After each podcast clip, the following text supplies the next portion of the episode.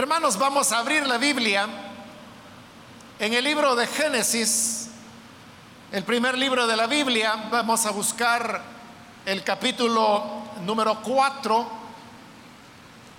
donde vamos a leer la palabra del Señor.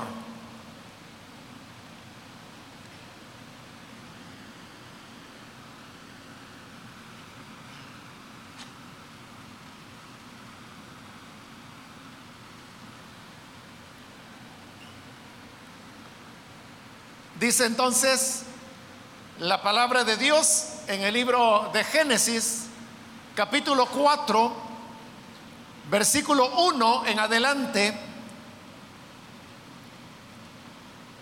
El hombre se unió a su mujer Eva y ella concibió y dio a luz a Caín. Y dijo, con la ayuda del Señor he tenido un hijo varón. Después dio a luz a Abel, hermano de Caín. Abel se dedicó a pastorear ovejas, mientras que Caín se dedicó a trabajar la tierra. Tiempo después, Caín presentó al Señor una ofrenda del fruto de la tierra. Abel también presentó al Señor lo mejor de su rebaño, es decir, los primogénitos con su grasa. Y el Señor miró con agrado a Abel y a su ofrenda, pero no miró así a Caín ni a su ofrenda. Por eso Caín se enfureció y andaba cabizbajo. Entonces el Señor le dijo, ¿por qué estás tan enojado? ¿Por qué andas cabizbajo? Si hicieras lo bueno, podrías andar con la frente en alto.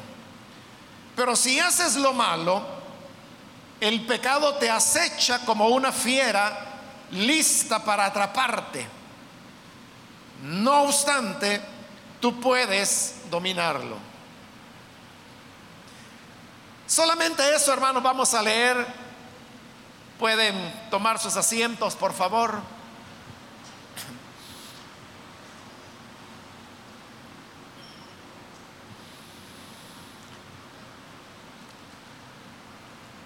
Hemos leído, hermanos, un relato de este primer libro de la Biblia que nos habla de la primera pareja que Dios creó, Adán y Eva. Dice la escritura que ellos se unieron y entonces Eva concibió y dio a luz a su primer hijo. A este le puso por nombre Caín. Después de un tiempo, ella volvió a concebir y dio a luz a un segundo hijo varón al cual le pusieron por nombre Abel. Estos niños crecieron, llegaron a la juventud y cada uno comenzó a desarrollar su propia vocación, de manera que nos dice la escritura que Caín comenzó a labrar la tierra, en tanto que Abel se dedicó a la crianza de, animales, a criar ganado. Ambos oficios, ambas tareas, eran hermanos eh, tareas honorables, ninguna de ellas tiene nada de malo. Ser agricultor de la tierra o ser ganadero, ambas son tareas no solo buenas, sino que también necesarias. De la tierra es de donde se extrae eh, los granos, los frutos, los vegetales, las legumbres, es decir, todo aquello que como seres humanos necesitamos del mundo vegetal, viene a través de la agricultura. Y por el otro lado, lo que Abel hacía, que era crear ganado, era la manera como el ser humano podía completar su dieta para tener un balance. Sabemos que las carnes son la, principal fuente de proteína que los seres humanos tenemos, las cuales pues son necesarias para nuestro desarrollo eh, físico, biológico. Y desde ese punto de vista era importante la tarea que Abel hacía, porque esa era la forma en que se tenía no solamente carne para alimentarse, sabemos que también partiendo de el ganado es que el ser humano recibe otros beneficios como por ejemplo la leche es fuente de calcio, de los animales también es que el ser humano comenzó a hacer sus primeras vestiduras, porque se vestía con pieles como este mismo libro de Génesis nos ha descrito anteriormente de cómo Adán y Eva inicialmente sus vestidos estaban hechos sobre la base de pieles animales. Pero usted sabe que la piel de los animales no solo sirve para el vestido, sino que hay una serie de elementos necesarios y prácticos dentro de la vida humana que son de, de origen animal. Con el cuero se pueden elaborar eh, tiras, pieles, eh, materiales para hacer muebles. Del hueso, usted sabe que también se puede hacer otro tipo de instrumentos que son necesarios para el desarrollo de la civilización humana. De tal manera que podemos decir que el hogar de Adán y Eva era un hogar muy bendecido porque Dios les había entregado dos hijos trabajadores que se dedicaban cada uno a áreas diferentes del trabajo y de la civilización humana y que era necesario para la subsistencia no solo de ellos, sino que de las futuras generaciones que habrían de venir. Es decir, ahí se estaban sentando las bases de la cultura humana, de lo que nosotros conocemos como la civilización. Eso era el amanecer, eran los albores de la civilización humana. Se estaban colocando las bases de todo lo que llegaría a ser el desarrollo de los seres humanos hasta el día presente. Pero no solamente eran Caín y Abel, buenos hijos, trabajadores, útiles para la familia y para la humanidad, sino que además de eso también ellos tenían una vocación espiritual. Los dos tenían interés de encontrarse con Dios, de relacionarse con Él, desde que sus padres, Adán y Eva, habían desobedecido el mandato de Dios, estos primeros libros de Génesis nos relatan cómo eso les provocó que fueran expulsados del Edén. Pero fuera del Edén es que ellos habían comenzado la formación de su familia, ahí es donde había nacido Caín y Abel. Ellos ya no tuvieron oportunidad de conocer el jardín en Edén porque ya para entonces sus padres habían sido expulsados de ese lugar. Pero ellos sabían que había un Dios creador con el cual había una barrera, podríamos decir, que, que los separaba de poder relacionarse con Él y esa barrera era el pecado que sus padres se habían cometido. Y que como una herencia ellos habían recibido como la, herencia pecaminosa también llamada en la escritura la herencia adámica, porque era la inclinación al mal que venía desde los padres, desde Adán y Eva. Estando, hermanos, en esas condiciones, ellos sabían de que había ese muro de separación. Ese muro de separación que es la rebelión contra Dios. que es el pecado, es, hermanos, una barrera que hasta el día de hoy todavía continúa separándonos de una plena relación con Dios. Todos los seres humanos que nacemos, por el solo hecho de nacer, traemos ya en nuestro interior la semilla de la rebelión y por lo tanto la semilla de la separación con Dios, esa dificultad para relacionarnos con Él. Son nuestros pecados los que nos impiden o nos obstaculizan tener una plena relación con Dios. Uno puede saber que Dios existe. Uno puede saber que Dios está allí.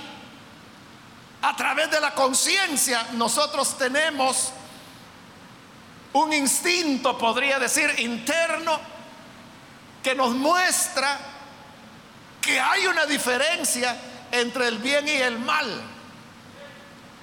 Pero aunque uno tenga ese conocimiento y esos instintos, y aunque uno mismo diga, es que yo siempre me encomiendo a Dios, o yo siempre oro o rezo a Dios, sin embargo todo esto no logra superar la barrera del pecado y no es una relación estrecha, íntima, como la que Dios dice en su palabra que Él quiere tener con nosotros.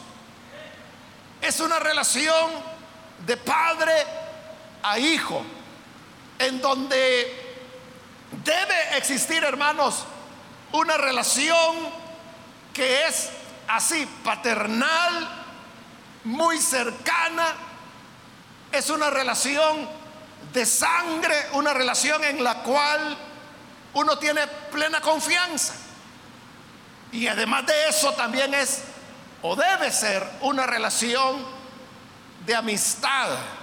El Señor Jesús le dijo a sus discípulos, ya no los llamaré siervos, porque el siervo le dijo, no sabe lo que su Señor, lo que su amo hace pero los llamaré amigos, porque el amigo siempre está enterado de lo que su otro amigo está haciendo.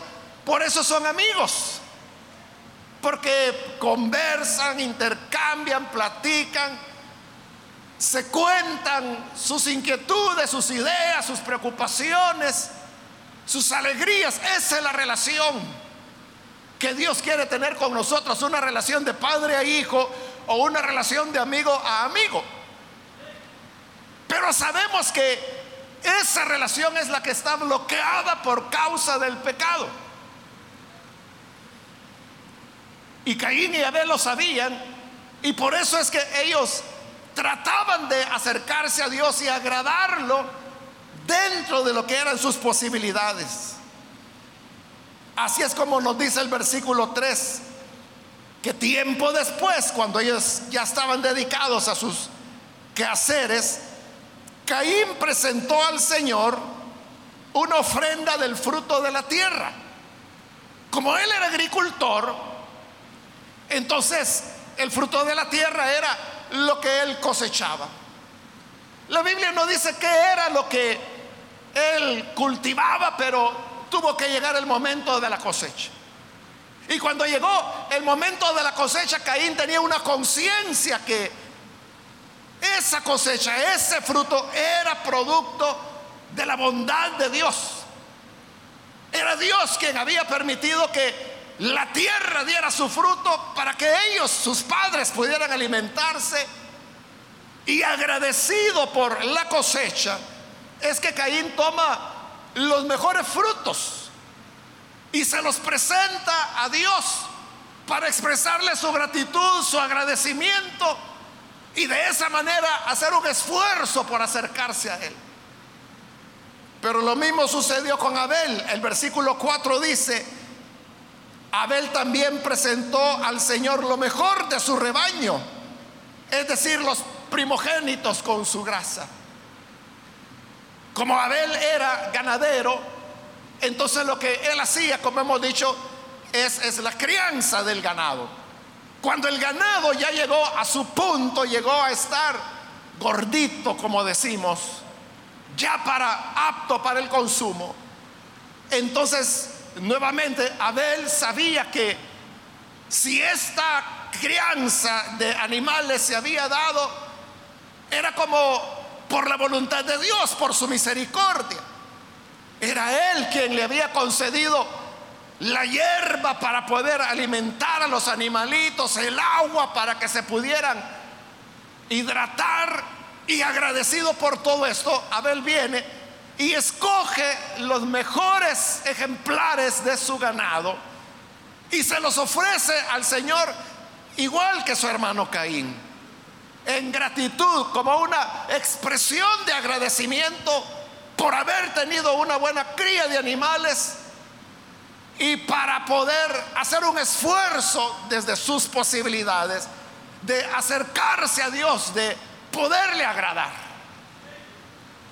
Tenemos entonces, hermanos, aquí a dos hermanos, dos hermanos que son buenos hijos, como hemos dicho, dos hijos o dos hermanos trabajadores, dos hermanos útiles, dos hermanos que se han dedicado a tareas honradas, nobles, dos hermanos que tienen deseo de relacionarse con Dios, dos hermanos que son conscientes de que si han logrado éxito en su tarea, diferentes pero tareas, es por la gracia de Dios. Los dos están agradecidos con Dios. Los dos quieren agradecerle a Dios. Y los dos le ofrecen lo mejor del fruto de sus manos.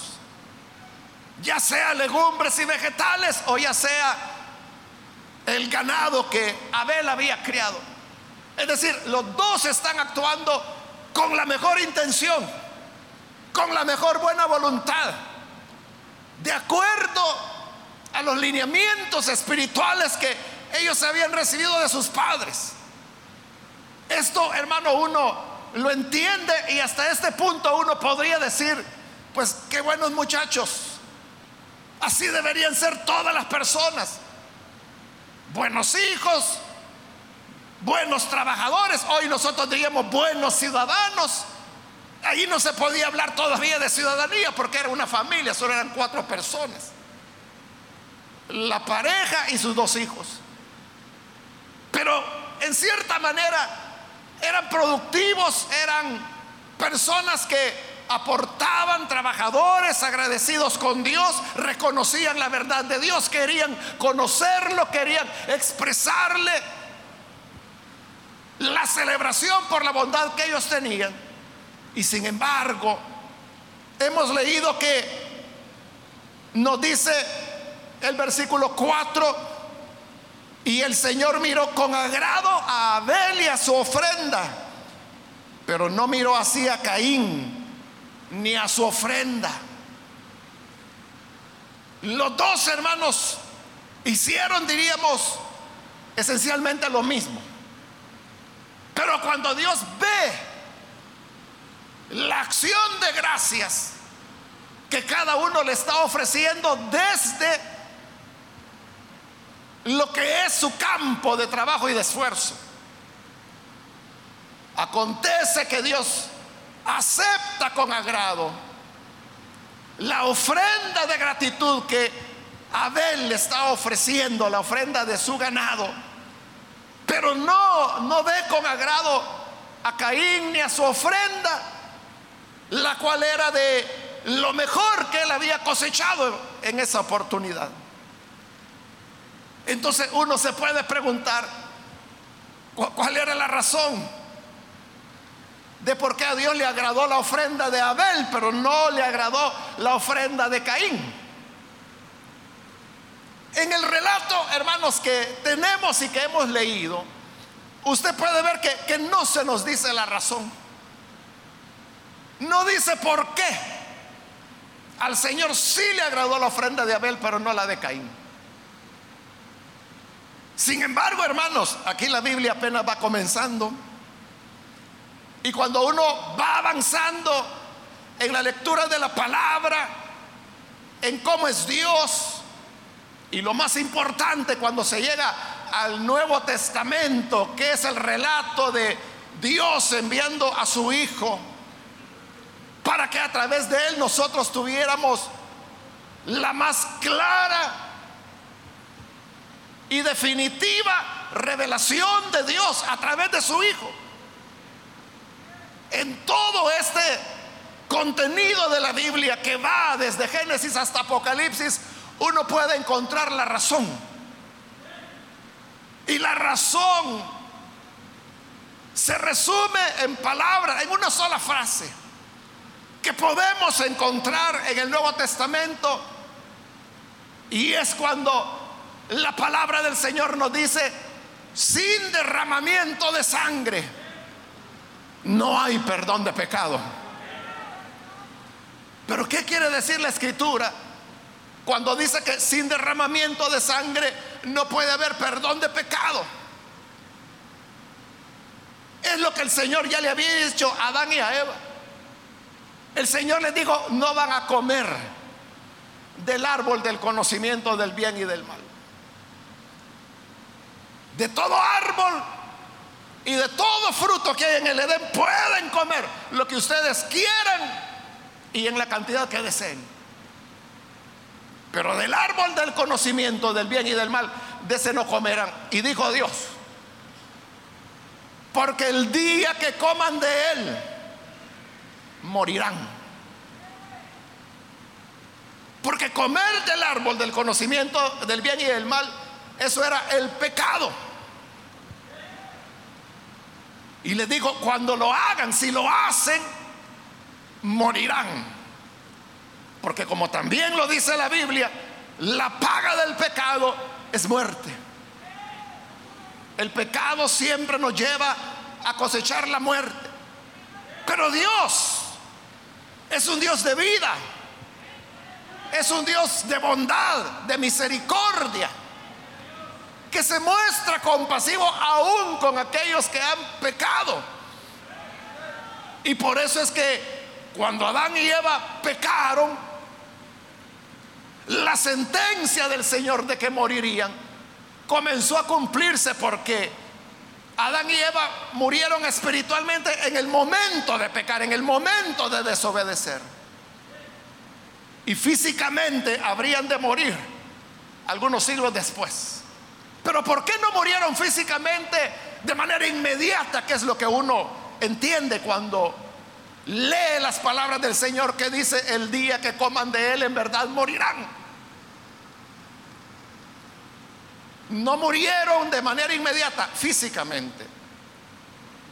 Porque el Señor les proveyó una manera de poder cubrir el pecado. Desde este relato del pecado de Adán y Eva se establece un hecho simbólico, diríamos, en la Biblia, que lo vamos a encontrar en toda la escritura. Y es que el pecado en la Biblia se expresa como desnudez. Entonces dice la Biblia que cuando Adán y Eva pecaron, se dieron cuenta que estaban desnudos y se sentían avergonzados. Entonces Dios quiso cubrir su desnudez. ¿Y cómo lo hace? Dice que Dios hizo pieles de animales con la cual hizo vestiduras para cubrir al hombre y para cubrir la mujer. Simbólicamente eso de lo que está hablando es de cubrir el pecado, cubrir la vergüenza del pecado. Pero ¿cómo lo hizo Dios? Dice que con pieles les confeccionó la vestidura para que se cubrieran. ¿Y esas pieles de dónde salieron? Como lo hemos estado diciendo, tienen, las pieles vienen de los animales. Y para obtener la piel de un animal hay que sacrificarlo. Entonces Dios tuvo que sacrificar ante los ojos de Adán y Eva algún animal o varios animales, no sabemos. La Biblia no dice cuántos ni cuáles eran. Pero el hecho de que Dios obtuvo las pieles y teniendo las pieles les confeccionó vestiduras, ahí es donde el ser humano aprendió cómo se podía utilizar la piel de los animales, cómo se podía trabajar para hacer vestiduras. Pero lo más importante, lo más importante es que Dios les estaba enseñando al principio, oigan, yo les dije, no coman del árbol del conocimiento del bien y del mal, porque ese día morirán. Y ahora, Adán y Eva, ustedes comieron deben morir. Pero como le he dicho, Dios es un Dios compasivo, misericordioso. No los ejecutó en el acto, sino que digo, oigan, yo le voy a dar vida. Le voy a dar algunos siglos para que vivan sobre este planeta, para que se casen, para que tengan hijos, hijas, se multipliquen y llenen la tierra. Pero para tener esa vida hay que cubrir el pecado. Entonces hizo el sacrificio. Y al matar a los animales, Dios les dijo, esto es lo que yo les dije. La paga del pecado es muerte. Por eso es que este animal ahora va a morir. Va a morir por ti, Adán. Yo lo voy a sacrificar a él para que tú no tengas que morir, al menos no ya. Y con la piel de este animal voy a cubrir tu desnudez, es decir, tu pecado. Y luego tomó otro animal, este animal va a morir, Eva, y es por ti. Es por tu desobediencia. Para Adán y Eva quedó claro que los sacrificios que le agradaban al Señor eran aquellos donde iba derramamiento de sangre. No porque a Dios le importe la sangre, sino por lo que la misma Biblia dice que la vida de los seres está en su sangre. Entonces derramar la sangre lo que significa derramar la vida. No es la sangre la que le interesa a Dios, es la vida que fue sacrificada para de esa manera cubrir el pecado de otros. Entonces volviendo a los sacrificios de Caín y de Abel, a Caín había hecho lo mejor de su parte. Lo mejor de su esfuerzo llevó lo mejor del fruto y de la cosecha que él había obtenido. Pero usted sabe que allí no había un sacrificio propiamente dicho. No estaba la sangre de la cual, como ya le he dicho, bien adelante en el Nuevo Testamento dice, sin derramamiento de sangre no hay perdón de pecados. Caín ofreció las mejores verduras, las mejores hortalizas, los mejores granos, los mejores frutos, pero no había derramamiento de sangre. Y en cambio Abel, al ofrecer del ganado, allí se había un sacrificio. Ahí se había sangre. Y esa es la causa por la cual la Biblia dice que Dios vio con agrado a Abel y a su ofrenda pero no vio con agrado a Caín y a su ofrenda, porque ahí no estaba conforme al deseo de Dios. Entonces aquí, hermanos, tenemos una lección importante que podemos aprender. Y es que no solamente se trata de ser buenos hijos, de ser buenos trabajadores, de ser productivos. No solo se trata de dar buenos aportes. No solo se trata de tener deseos de buscar a Dios. No solo se trata, no es suficiente ser agradecidos con Dios. Orar de vez en cuando. No es suficiente con ser agradecidos con Dios y decirle, yo reconozco que todo lo que tengo en el caso de Caín, la cosecha, los frutos es de ti, Señor. En el caso de Abel, los corderos o las reses, yo que sé que era lo que cultivaba o criaba. Pero lo debo a ti, Señor. En nuestro caso, hermanos, puede ser que no somos ni agricultores ni ganaderos, pero Dios de una forma u otra, hoy hay muchas maneras de ganarse la vida. entonces Dios ha provisto y uno puede tener mucha gratitud y un reconocimiento. Es que esto es Dios quien me lo da. No es que el jefe me pague, no es que la empresa me sostenga. Es que Dios a través de la empresa, a través de mi jefe, a través del taller, a través del negocio, me provee lo necesario. Entonces uno está agradecido con Dios. Y esa es la forma correcta de ver las cosas. Pero estoy diciendo, no es suficiente. Eso no es suficiente para agradar a Dios. Porque no solamente hay que tener deseos de buscar a Dios, por supuesto. Debemos tener deseos de buscar a Dios. Debemos tener deseos de ser agradecidos con Dios. Debemos tener la voluntad sincera y honesta de agradecerle a Dios. Pero no es suficiente. Se necesita hacerlo en la manera que Dios quiere que lo hagamos. Esa es la lección. La lección del pasaje. Porque hay un dicho popular. Y es popular porque casi toda la gente así cree. Entonces la gente dice, mire, con la intención basta. No, si Dios lo que ve es su deseo, es su corazón. Hay personas que van más allá y dicen, es que mire, no importa la iglesia donde usted vaya, no importa la religión, no importa cuál sea su idea de cómo es Dios, lo que importa es la buena voluntad, el buen deseo. Eso es lo que dice el mundo. Por eso le digo, es una idea popular y es popular por eso, porque toda la gente cree eso. Pero eso es un error. Hay que tener cuidado porque no todo lo que cree la mayoría es correcto. La gente se puede equivocar y en ese punto están claramente equivocados. Y desde los primeras páginas de la Biblia, desde el primer libro de la Biblia, ahí se nos está diciendo, mira, no es suficiente la buena voluntad, la intención.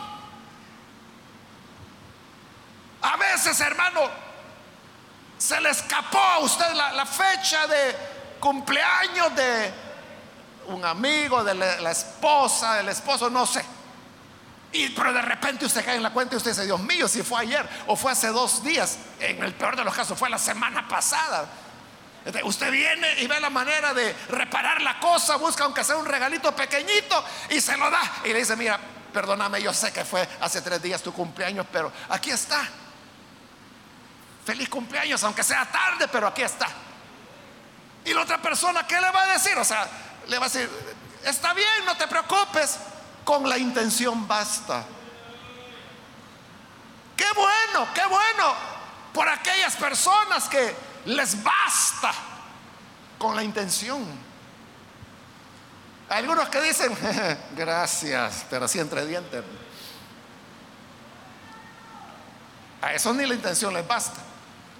Pero qué bueno por aquellas otras personas que son más comprensivas. No, no, yo sé de que estos días son muy ocupados para ti, eh, tienes muchas cosas en la cabeza, entonces yo aprecio.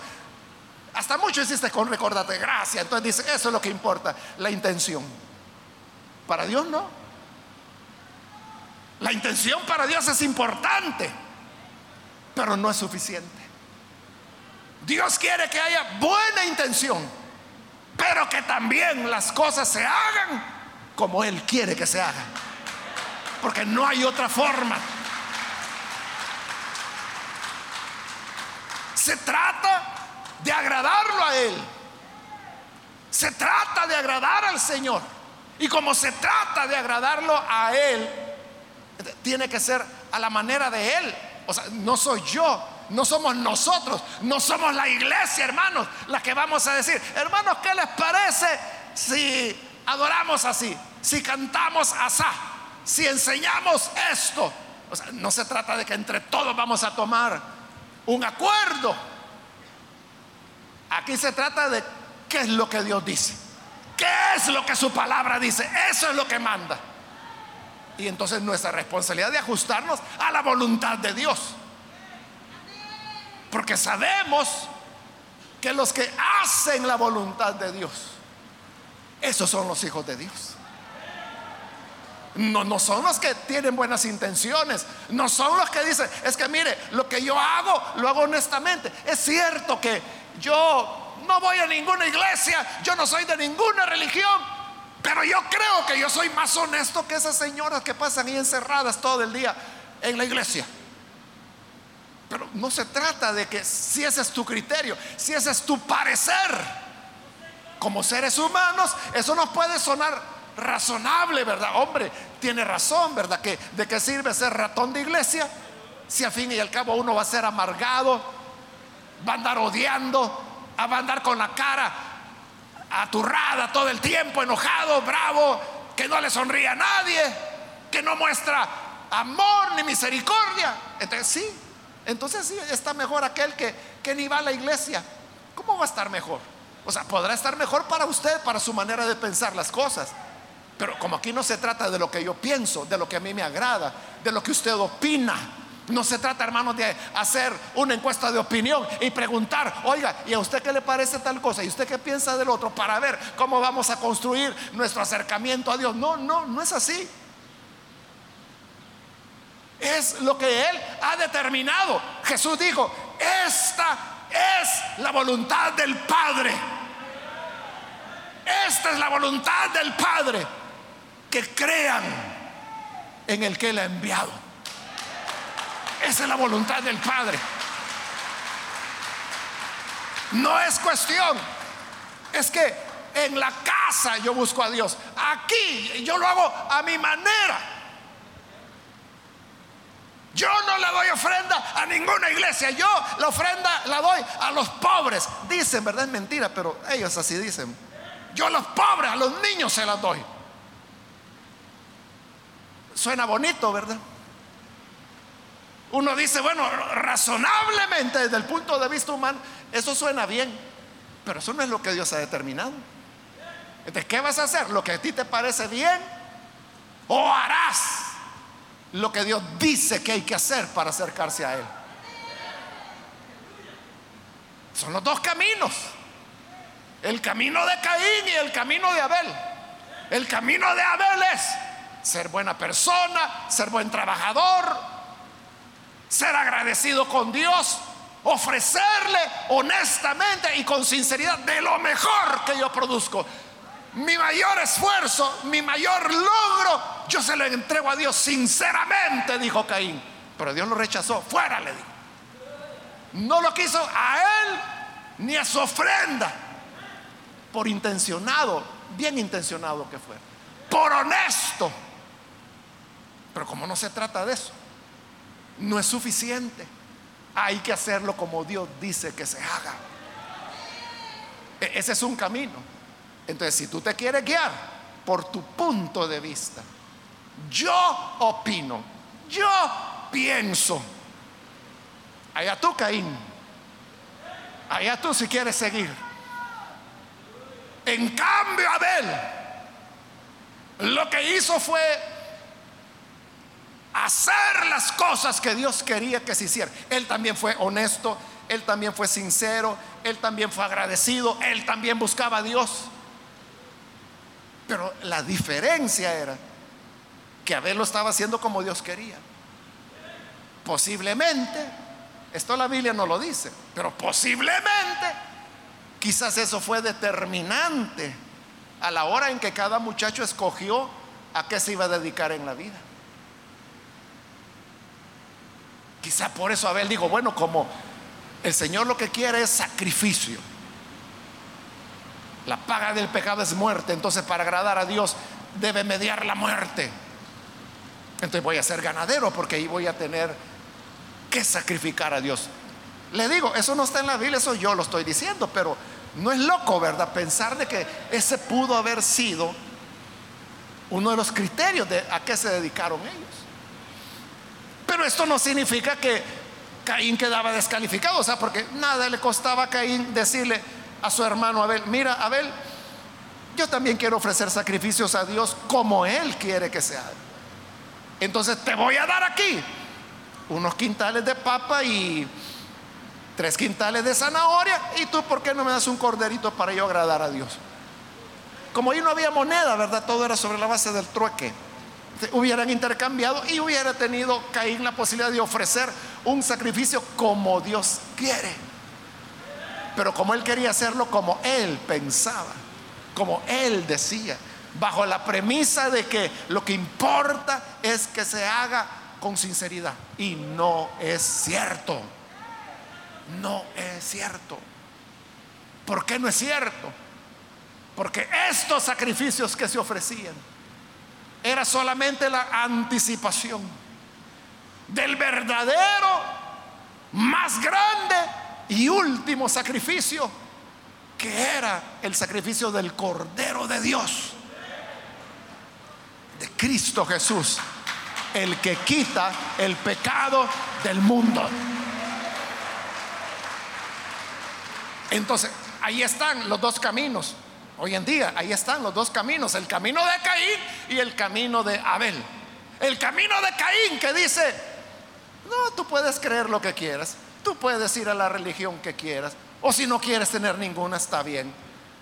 Tú puedes quedarte en tu casa, tú puedes hacer las cosas como a ti te parece. Si a ti no te gusta cantar las alabanzas, pues no canta, solo reflexiona en silencio delante de Dios. O sea, ese es el camino de Caín, como yo quiero, como yo pienso, como a mí me parece, como yo creo que es razonable, pero Dios no está atado a la razón humana. La sabiduría de Dios es mayor que toda la sabiduría de los hombres. Y está el camino de Abel todavía abierto. El camino de Abel nos dice, esto no es de buenas intenciones, no es de religión, no es de iglesias. Esto no es de bautizarse de una u otra manera. Esto no es de orar o de rezar. Esto es de recibir la sangre que Cristo derramó en la cruz. Esa es la sangre que nos limpia de pecado. Y como en el Nuevo Testamento, el libro de Hebreos lo dice, hablando del sacrificio de Cristo, dice, con un solo sacrificio, un solo sacrificio, Él nos hizo perfectos de una vez y para siempre. Eso es lo que Cristo hace. Ese es el camino de Abel. Es el camino de la obediencia a Dios. Y es cuando usted viene y, pregunta, entonces, ¿qué debo hacer? Es la pregunta que en Filipos el carcelero le hizo a Pablo y a Bernabé, perdón, y a Silas, Pablo y Silas. El carcelero preguntó, ¿qué debo hacer entonces para salvarme? Y ellos le respondieron, cree en el Señor Jesucristo y serás salvo tú y tu casa. Es el creer en el, Señor, no creer que Jesús existió o que Jesús vino o que Él fue una... No, es creer que Él es el sacrificio sustitutorio, el que tomó nuestro lugar en la muerte. Por eso, y con esto voy a terminar, se recuerda del símbolo que dijimos de la desnudez y de cómo del sacrificio salen las pieles para cubrir la desnudez que es el pecado, es la vergüenza del pecado. Por eso es que cuando Jesús iba a ser crucificado, dice la Biblia que los soldados romanos le quitaron sus vestiduras. Jesús como todos los miles que crucificaban los romanos, él fue crucificado desnudo, porque era parte de, la humillación que los romanos hacían. Desnudo. Claro, usted ha visto películas, ha visto pinturas, dibujos que se hacen de la crucifixión, y Jesús nunca está desnudo, claro, porque el dibujante o el pintor o el director que hizo la película, pues eh, no se va a meter en un lío así, ¿verdad? O sea, escandalizaría a las personas. Pero la realidad es de que Jesús fue crucificado desnudo. Y se recuerda qué pasó con la ropa de Jesús. Porque lo clavaron desnudo y la, ropa quedó en manos de los soldados. ¿Qué hicieron los soldados? Dice que se la repartieron entre ellos. Ahí lo tiene. ¿Y qué es la desnudez? El pecado. Entonces Jesús clavado en la cruz desnudo, porque ahí él estaba llevando el pecado y la vergüenza de cada uno de nosotros. Y la ropa del Señor, los vestidos del Señor, ¿qué pasó con ellos? Se lo repartieron entre ellos.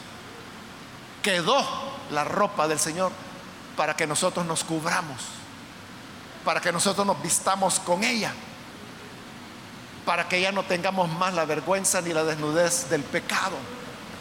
hoy, este día, cuando estamos anunciando el Evangelio, lo que decimos es, aquí está la vestidura de Cristo. No tienes por qué andar desnudo por tu pecado. No tienes por qué la vergüenza de tu pecado haga separación entre ti y ese Dios que quiere ser tu padre, que quiere ser tu amigo.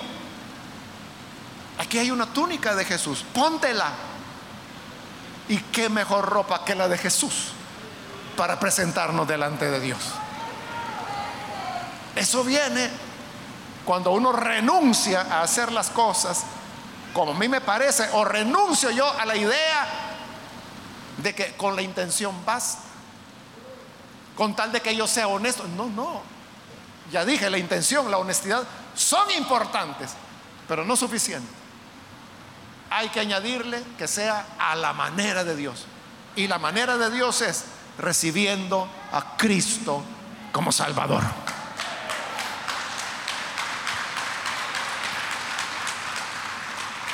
Vamos a orar, vamos a cerrar nuestros ojos. Antes de hacer la oración, yo quiero invitar a los amigos o amigas que todavía no han recibido al Señor Jesús como su Salvador, pero usted ha escuchado hoy la palabra.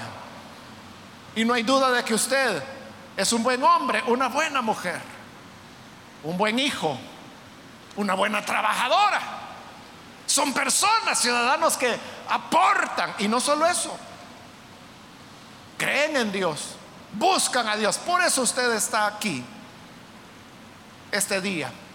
Pero yo quiero decirle que se necesita hacer las cosas como el Señor quiere que se hagan. Entonces yo invito en este momento cualquier amigo o amiga que ha entendido la palabra de Dios y ahora quiere andar por el camino de Abel, que es el camino de hacer las cosas como Dios quiere. Le voy a invitar que se ponga en pie en señal que desea recibir a Jesús. Cualquier amigo o amiga que hoy quiere andar por el camino de la obediencia, póngase en pie y vamos a orar por usted. Esta es la voluntad del Padre, dijo Jesús. Que crean en el que Él ha enviado. Jesús no dijo, la voluntad del Padre es que sean sinceros, la voluntad del Padre es que, aunque hagan las cosas a su manera, pero que le hagan con sinceridad. No, no, Jesús no dijo eso. Jesús dijo, la voluntad del Padre es que crean en el que Él envió. Y creer en Cristo es entregarle la vida a Él. Es creer que Él hizo lo necesario para que nosotros podamos tener la vida. Invito entonces a cualquier amigo o amiga que por primera vez necesita recibir al Hijo de Dios, póngase en pie. Allí donde se encuentra, en el lugar donde está, póngase en pie y vamos a orar. ¿Hay alguna persona? ¿Algún amigo, amiga? Hoy es su momento. Aprovecha esta mañana, póngase en pie. Nosotros lo que vamos a hacer es orar por usted. Porque hemos dicho que esto no es de religiones, no es de iglesias. No hay nada que como iglesia podamos hacer. Muy bien, aquí hay una persona, que Dios lo bendiga. Bienvenido. Hay alguien más que necesita recibir al Hijo de Dios como su Salvador. Puede ponerse en pie en este momento. Alguien más que necesita venir al Señor, póngase en pie si usted está en la parte de arriba, puede ponerse en pie. Si está aquí abajo también. Muy bien, ahí arriba hay otro hombre, que Dios lo bendiga. Alguien más que necesita recibir a Jesús por primera vez puede ponerse en pie. Venga, queremos orar. Este es un buen día para que sea